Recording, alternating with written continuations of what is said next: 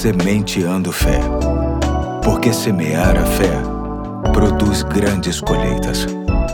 Olá, aqui é o Pastor Eduardo. Hoje é terça-feira, dia 11 de outubro de 2022 e me alegra estar com você no início de uma nova série cujo título é Imperativos, que tem como texto básico 1 aos Coríntios, capítulo 16, 13 e 14, que diz assim: Estejam vigilantes, mantenham-se firmes na fé, sejam homens de coragem, sejam fortes, façam tudo com amor. O contexto aqui se refere a algumas recomendações que Paulo, o apóstolo, faz a seus liderados da igreja de Corinto, e em meio a tantas recomendações, Paulo traz cinco imperativos que cada cristão deve ter na ponta da língua. São eles: vigiai, estai firmes na fé, sejam homens de coragem, fortalecei-vos e façam tudo com amor. A cada dia desta semana vou tratar de um desses imperativos por considerá-los importantes para o nosso dia a dia. Hoje vamos ver o que significa vigiar.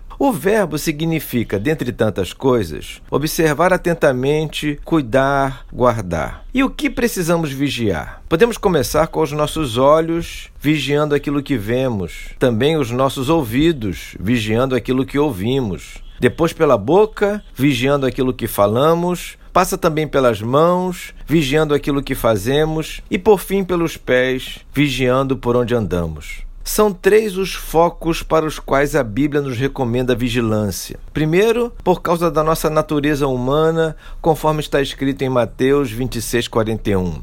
Vigiem e orem para que não caiam em tentação.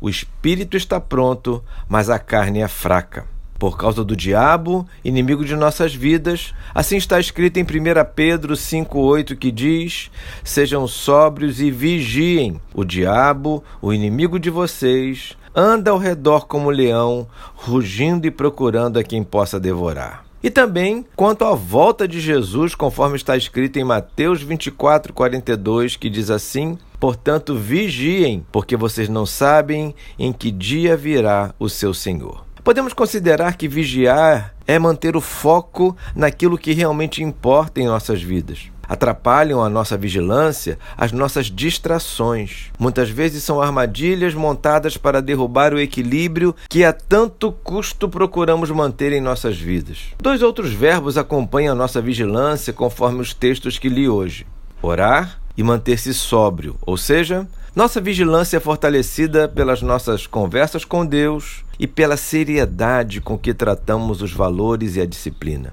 Que seja um dia de vigilância para todos nós. Hoje fico por aqui e até amanhã, se Deus quiser.